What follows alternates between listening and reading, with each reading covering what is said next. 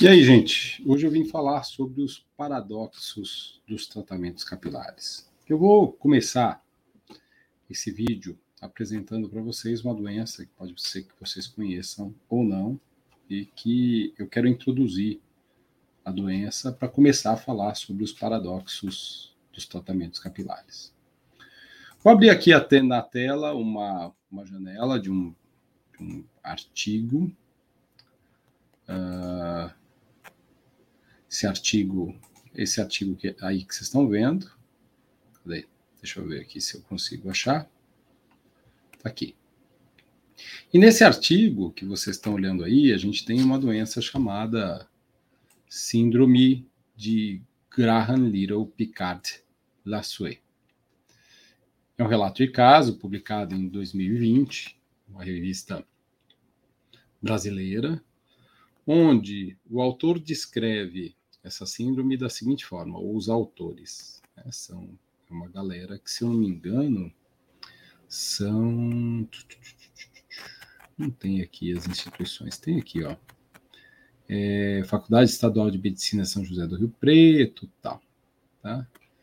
É, ele descreve assim: a síndrome de Graham-Little-Picard-Lassuet é uma variante rara do líquen plano pilar, cuja etiologia é desconhecida. É caracterizada pela tríade alopecia cicatricial progressiva de couro cabeludo, alopecia não cicatricial de axilas e pubis e erupção liquenoide folicular.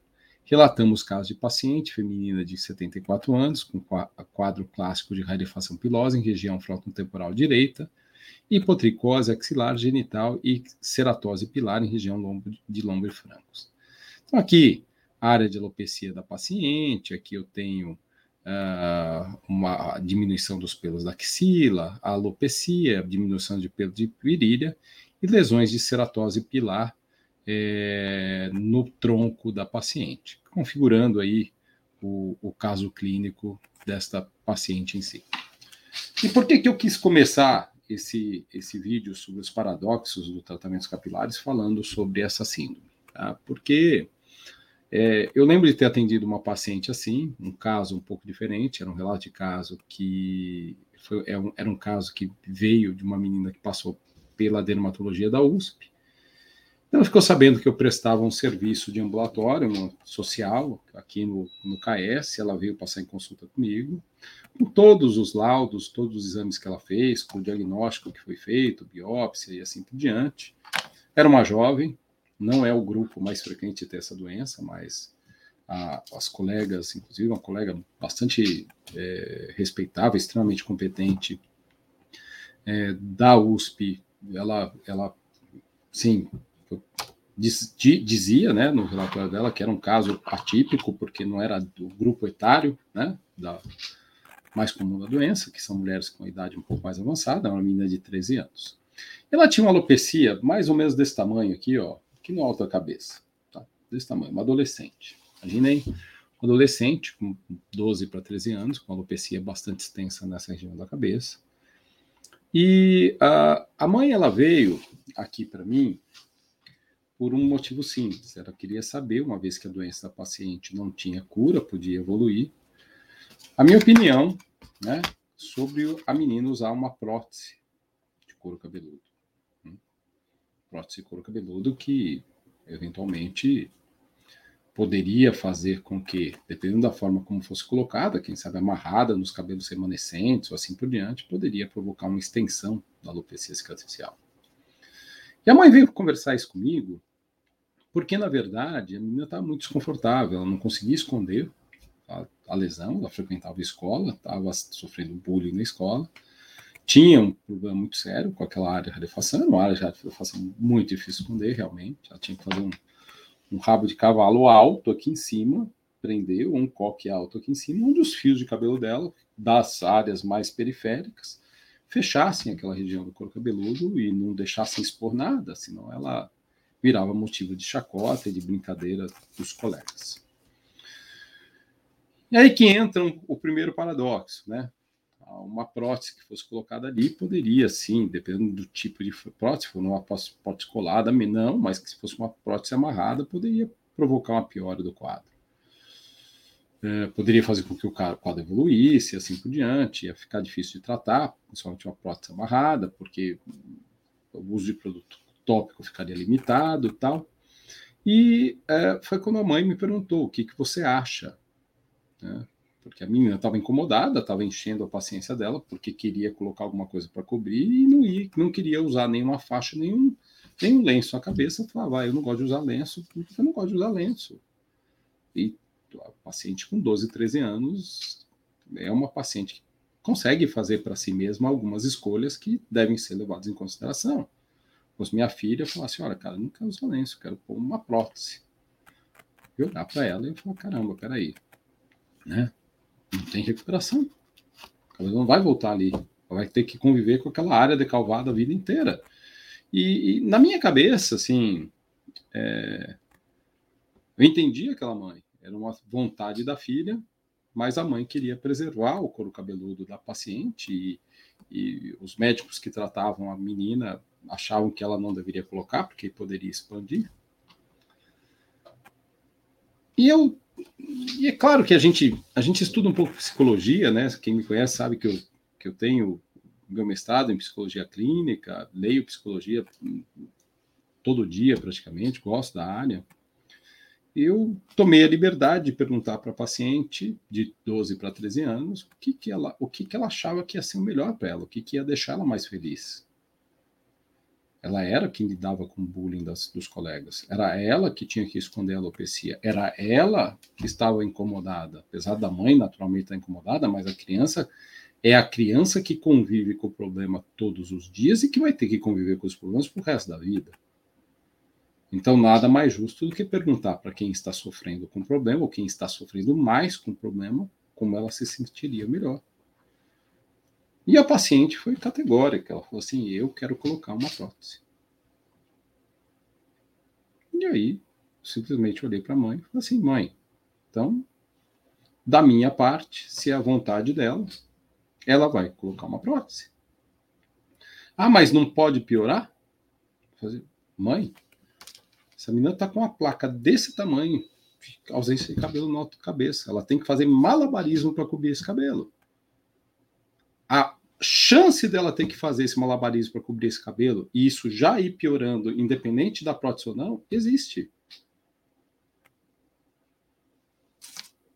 Se ela vai se sentir mais confortável, mais confiante, socialmente mais, mais tranquila perante os amigos, perante a sociedade, ao longo da vida, com uma prótese, ela tem que usar uma prótese. Ah, e se a doença evoluir? Se ela evoluir, ela aumenta o tamanho da prótese. Pode parecer estranho sair de um médico, algo assim, mas eu não estou tratando efetivamente só um problema de cabelo, uma alopecia. Eu estou tratando uma paciente. Para mim é mais importante que a paciente se sinta bem e confortável com qualquer solução que a gente apresente do que ela ficar para tentar manter um cabelo que não cobre o que ela precisa, desconfortável, tendo que fazer malabarismo para cobrir a alopecia. Então, esse é, esse, esse, o motivo de eu estar fazendo esse vídeo foi porque eu lembrei dessa paciente. E lembrei dessa paciente porque eu atendi um caso recente de uma mulher que convive com uma alopecia endogenética há muito tempo, que tem um desconforto muito grande na, por conviver com essa alopecia endogenética de certa forma, essa mulher ela tem um, um desejo de colocar um, alguma coisa para dar enchimento nesse cabelo. Você tem várias formas de dar enchimento desse cabelo. Tem o pozinho de maquiagem, tipo fibras de queratina, que são você salpica no cabelo e, e dão penteia, dá uma sensação de enchimento, e você pode colocar de repente alguns algumas megahertz que podem os menos agressivos possíveis de nanocápsula, de silicone. Uma vez que você convive com isso há muito tempo e você não sabe lidar bem com isso. E de repente o, o, a, tem uma coisa muito maluca, porque uma pessoa que vive em torno da doença, 20 e poucos anos vivendo aquela tensão da doença, a própria tensão da doença não deixa a doença melhorar. Aí você tem que fazer o quê com essa paciente? Estava explicando isso numa aula que eu estava dando agora há pouco. Você tem o estresse que causa queda de cabelo, a queda de cabelo que causa estresse, isso vira um ciclo. Fechado. Você pode melhorar o estresse tratando a queda de cabelo, mas você pode melhorar a queda de cabelo tratando o estresse. O que, que é a coisa mais estressante para ela? As pessoas olhando para a calvície dela. Então, se eu encho esse cabelo, ainda que seja temporariamente com um método que não é um tratamento convencional, é um método cosmético, um pó de maquiagem ou até mesmo algumas mechinhas de cabelo que ela vai fixar com queratina ali, ela vai se sentir mais confortável e quem sabe esse tratamento que não evolui bem, porque ela está sempre tensa com o cabelo, ela desenvolveu eflúvio crônico além de uma alopecia genética, que não tem justificativa física, uma, a justificativa para o eflúvio efetivamente é, confirma, é confirmada como ser psicoemocional, ela deve, ela deve fazer uso de algo que lhe dê conforto. E não é a primeira vez que eu faço isso, eu já fiz isso no passado. Eu tive uma paciente, lembro o nome dela, depois deixou de ser minha paciente porque se mudou para fora do Brasil. Lembro do nome dela, era Vera. A Vera tinha muito cabelo há muitos anos. O tratamento dela só começou a fluir bem quando ela pôs algumas mechas de alongamento do cabelo, que deram mais enchimento no cabelo. E não é o enchimento daquele rabão de cavalo que muita mulher põe mega ré para ficar com aquele rabão de cavalo comprido, não. É dar volume perto da cabeça. Para que a pessoa possa se sentir confortável, porque está escondendo a rarefação. Porque se fosse por questão estética de deixar o cabelo mais comprido, nem aconselho. Mas se for por questão de conforto, de bem-estar, de diminuição da ansiedade social e da forma como a pessoa se vê no, no espelho, sim, e vou ser muito sincero. Essa paciente, essa Vera, o cabelo dela melhorou muito. Porque ela parou de ter preocupação com sair com aquele cabelo ralo. E ela seguiu fazendo tratamento. A promessa que ela me fez é que ela faria a manutenção do Mega Hair do jeito que fosse combinado com o profissional do Mega Hair, que inclusive foi eu que fui eu que indiquei, porque confiava no trabalho do cara. E se o cara tivesse qualquer restrição, ele iria dizer que não, ou se ele começasse a perceber que ela não estava fazendo direito, ele iria me dizer que não, e ela ia seguir fazendo o que eu tinha orientado, tudo que eu tinha orientado. Procedimento, que na época era laser, laser de baixa potência, é, tônico e cápsulas. E ela evoluiu bem, ela tirou o mega e foi bem. E o tratamento cabelular melhorou, como nunca tinha melhorado. Por quê? Porque ela teve conforto. Ah, mas mega hair não é proibido? Depende já proibi. E vou proibir quantas vezes necessário. Mas a partir do momento que eu entender que eu posso pensar no mega hair de uma maneira terapêutica, principalmente por uma questão mais psicoemocional, e a paciente entender que isso pode ser uma coisa que vinha, venha a ser uma solução para ela, por que não?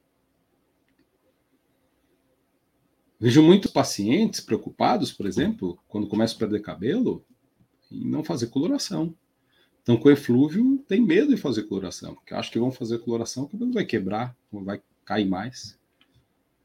Ou que tem uma alopecia endogenética em tratamento e param de fazer coloração porque acham que não pode, ou uma alopecia cicatricial, param de fazer coloração porque não pode. Veja bem, a estética da mulher passa pelo conforto que ela tem que estar tá com o cabelo, que ela tem que sentir né? Na forma que o cabelo dela tá.